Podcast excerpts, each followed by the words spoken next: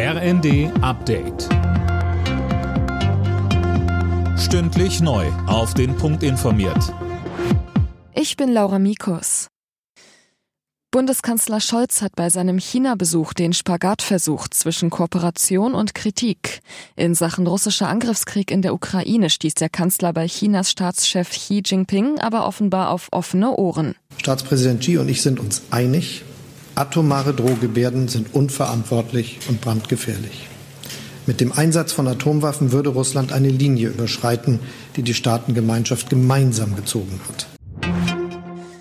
Die G7-Staaten sichern der Ukraine weiter ihre Unterstützung zu, solange die Ukraine diese braucht. Bundesaußenministerin Baerbock und ihre Kollegen warfen Russland nach ihrem zweitägigen Treffen in Münster vor, die Ukraine in Dunkelheit und Kälte zu bomben.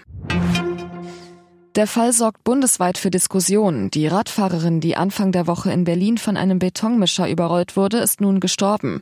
Ein Rettungsfahrzeug stand wegen einer Straßenblockade im Stau. Anne Brauer. Ja, aber genau dieser Wagen, ein Spezialfahrzeug, das den Betonmischer anheben sollte, wurde wohl am Unfallort doch gar nicht gebraucht.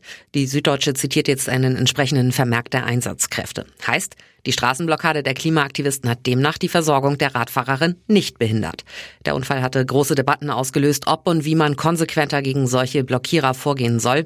Auch mehrere Minister warnten Klimaschützer vor illegalen Aktionen.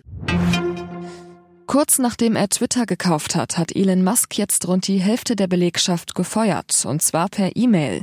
Die Angestellten mussten auch zu Hause bleiben, vermutlich damit es keinen Aufstand in der Twitter-Zentrale gibt. Von den Entlassungen ist jeder zweite der 7500 Angestellten betroffen.